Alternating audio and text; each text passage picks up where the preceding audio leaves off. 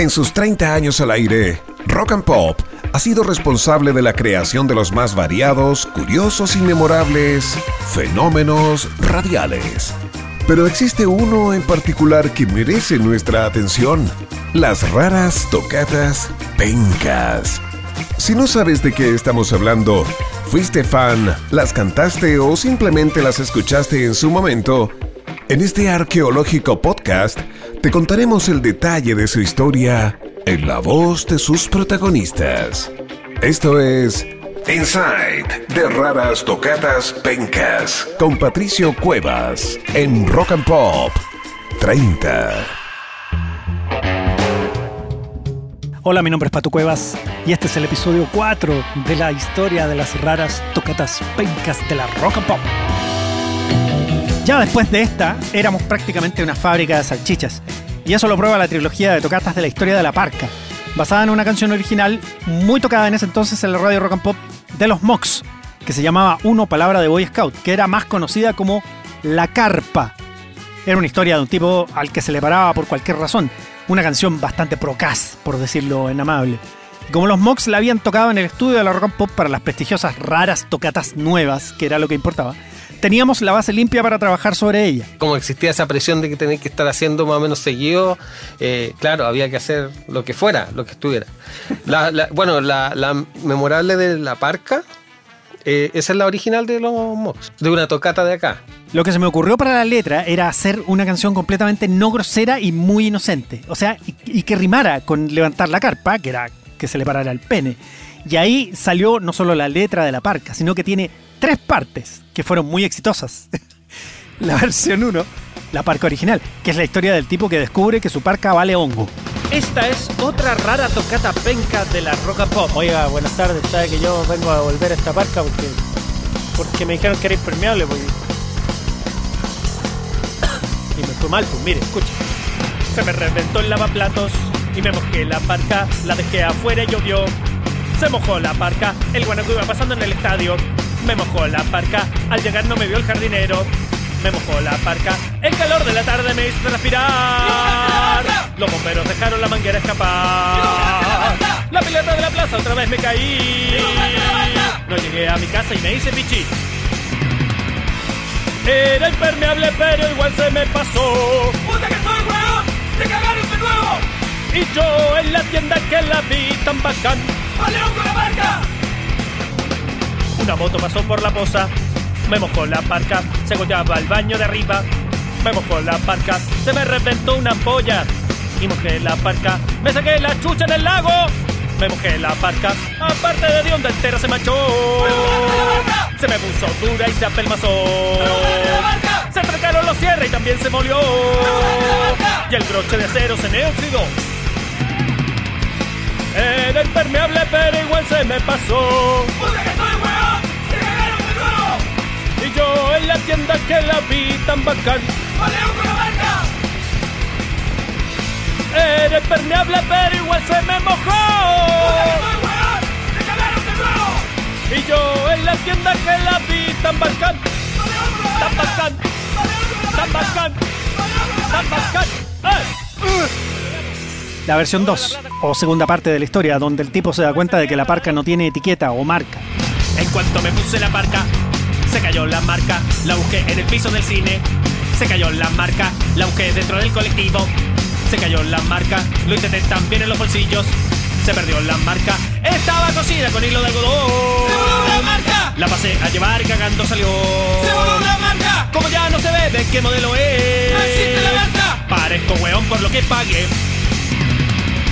Y yo que quería comprarle liquidación. ¡En cuotas y con interés! ¡Soy bien abuelonao! Ahora por meses siempre lo recordaré. ¡Ya no tiene la marca! Y la versión 3, esta vez grosera, que cuenta la historia de cómo se mojó la raja por culpa de la parca. Se puso a llover más que nunca. Me mojé la parca, al rato entera se pasó.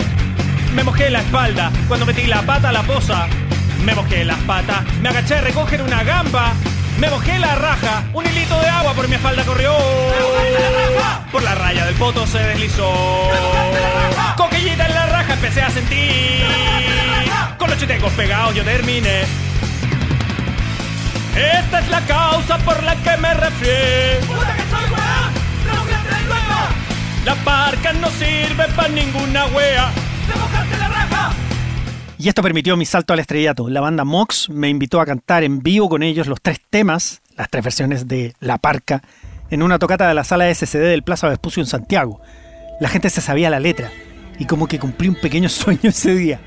Después, a partir de un concurso de letras para las raras tocatas pencas que llegaron muchas muy buenas, agarramos un pedazo de la de un auditor, más la base de The Beautiful People de Marilyn Manson y completamos la historia de Me Encuentran Bonito, que a estas alturas es un lindo homenaje que nos recordaba la historia del turiturismo que contamos en la primera parte de esta, de esta historia. Si bien no podemos tocar las canciones acá en el podcast, contamos la historia y si quieres escuchar las raras tocatas pencas, tienes que ir a rockandpop.cl para escucharlas, porque si no nos van a bajar el podcast. Gracias. O también tuvimos un lado sensible y social cuando agarramos la canción Patience de Guns N' Roses y versionamos las protestas estudiantiles contra la entonces ministra de Educación Mariana Elwin. Así nació la tocata del pase escolar, basada en Patience de Guns N' Roses. Estoy aquí esperando el bus. ¿Cuánto iré a pagar? Ya no se ve mi foto en mi carne escolar. La putea que me ganaré, la llevaré pela. Chofer no es culpa tuya, pero te odio igual. Mariana, córtala, no me hagas esperar. No tengo plata de sobra, no me hinches. Guatón aquí se aseguró, ni uno va a soltar.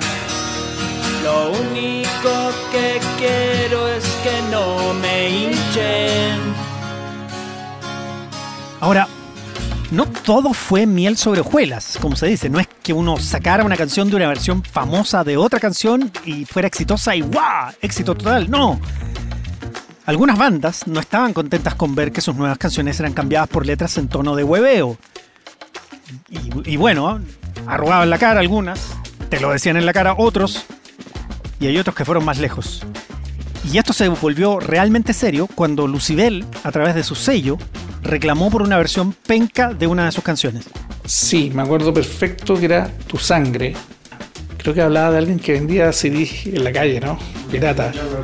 Me acuerdo que, que llegó un correo y, y alguien me tiene que haber llamado como alertándome a, a, a revisarlo o una carta. Pero sí venía como, en términos muy formales, la petición de no seguir eh, rotando la versión alternativa esta de, Tu Sangre. Eh, porque Lucibel consideraba que, mm, que le restaba seriedad a su, a su propuesta, supongo, no, no sé. Yo, yo a veces me pregunto si no se nos pasó la mano, entonces, un poco. Probablemente sí. Porque algunas canciones eran más sensibles que otras, por cierto. Sí hubo algunos, no sé, Petinelli me acuerdo que estaba feliz de que hicieran una versión de hospital. Eh, los Bunkers no estaban muy contentos ante la posibilidad de una versión. Pero sí, claro, es que bueno, hay gente con más sentido del humor que otra, ¿no? Y bueno, hay, hay canciones que probablemente sean más sensibles que otras también. En fin, acá ya entramos en un ámbito real de popularidad y el nombre de las pencas comenzó a ser reconocido, al menos dentro de la radio.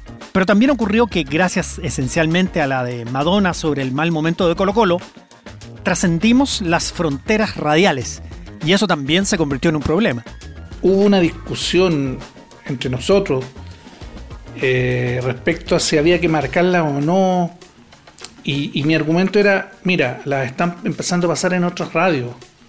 Me había llegado el, rumor de que en un par de radios ya habían sonado un par. Eh, incluso en el programa de Bombalé habían tocado la de Madonna que, que tenía que ver con, con Colo Colo. Comenzaba al mismo tiempo el auge del formato de audio MP3. Entonces se distribuían las canciones sin decir los créditos de sus creadores, o más bien alteradores. Y sí, las raras tocatas pencas efectivamente salieron en otras radios. Y el fallecido comentarista deportivo Eduardo Bombalet, por ejemplo, la pasó en su programa sobre fútbol. Esa discusión a la que alude Aldunate era de toda lógica. Teníamos que marcar las canciones para que se supiera que era una joda hecha por nosotros, que era un esfuerzo creativo nuestro.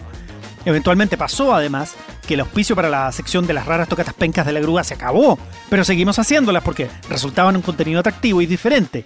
Y estábamos en nuestro mejor momento. Y, y después tú hiciste hielo y fue como un hit, así, una cosa espectacular que trascendió fronteras incluso. Y, y- y bueno, ahí la cosa se transformó en algo como popular, porque todos los ejercicios anteriores eran como una cosa que yo nunca entendía si tenían recepción o no. Yo lo hacía porque había, o sea, yo, yo me lo tomé como un trabajo. No, no, no fue así como, oye, hagamos, no.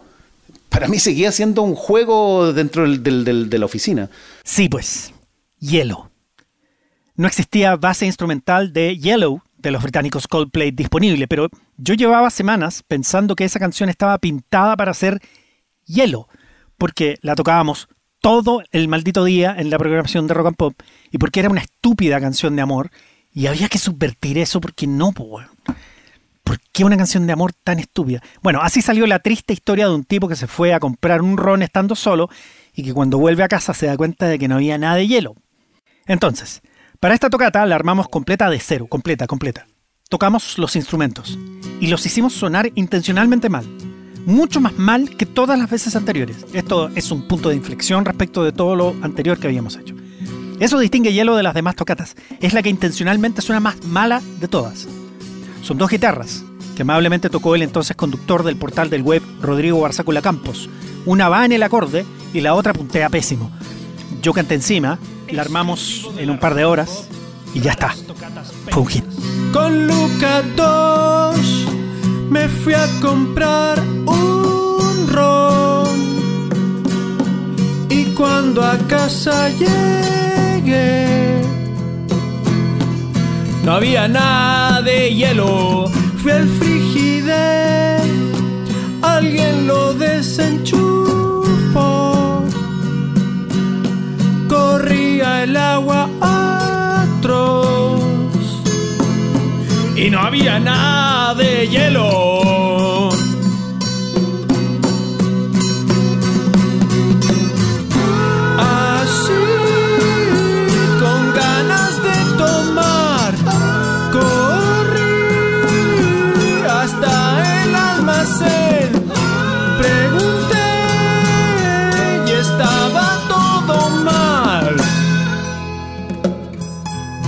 No había ni una wea.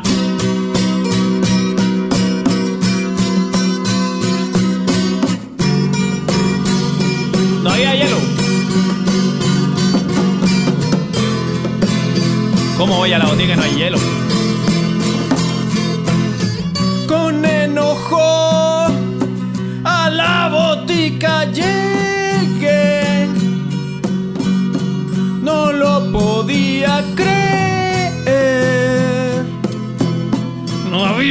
Nada de hielo.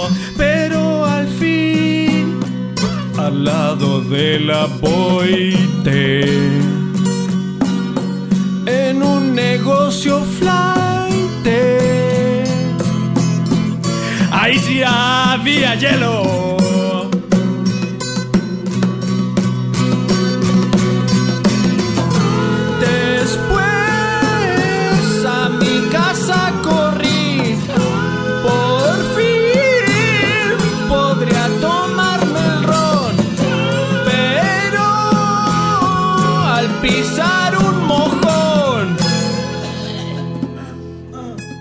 Al suelo me caí. Cuando caché el cototo en la nuca y un mareo maricón. Me puse un poco de hielo. Fue tan popular Hielo que yo juraba que la primera vez que iba a tocar Coldplay en Chile en 2006 se escucharían las voces del público chileno cantar Hielo en vez de Yellow. Estaba ilusionado, la verdad. Pero cuando llegó el momento, eso nunca ocurrió. Nadie cantó Hielo, efectivamente, en el recital de Coldplay del 2006. Las pencas eran conocidas, pero no famosas. Lo suficiente para permitir que tuviésemos un elemento aunador en la radio de esa época. Sí, creo que hay un, también hay otro momento, un punto de inflexión, que es el momento en que las raras hacían como con las bases originales de las canciones. Hay un momento en que ya pasa a ser la sonora rock and pop la que interpreta la, rara. Y como que ahí adquieren otra dimensión también. Y bueno, ok, acá hay un cambio, una dimensión diferente. ¿Hablamos acaso de una banda que tocara en vivo estas canciones pelotudas? ¿Quién podría pensar en algo más descabellado de lo que ya había ocurrido? ¿Era un momento de cambio en la radio también? ¿Aranzáez partiría al tiempo y ya no formaría parte de esta parte de la historia? Una historia que tampoco era relevante para él en absoluto. Lo recuerdo con mucho cariño y simpatía como una dinámica interna. Recuerdo a mis amigos, a Julito, a Pato Cueva, eh, qué sé yo, y a todos los demás que participaron en, en ese juego, pero no tengo ningún apego al producto en sí mismo. De hecho, creo que este, este programa no tiene ningún sentido hacerlo. Gracias por continuar escuchándonos. Me da la impresión de que este es el penúltimo, así que el próximo sí será el último capítulo para escuchar el final de la historia de las raras tocatas pencas de la rock and pop. Gracias por escucharnos. Acabas de escuchar una parte de la historia de Las raras tocatas pencas, uno de los hitos más particulares, curiosos y memorables nacidos en los 30 años al aire de la rock and pop. Te invitamos a seguir profundizando en este fenómeno radial en el próximo episodio de este arqueológico podcast titulado Inside de Raras Tocatas Pencas con Patricio Cuevas en Rock and Pop 30. Guión, entrevistas e idea original Patricio Cuevas. Postproducción Julio Rojas. Podcast ideado y realizado por el aniversario número 30 de Radio Rock and Pop, Chile.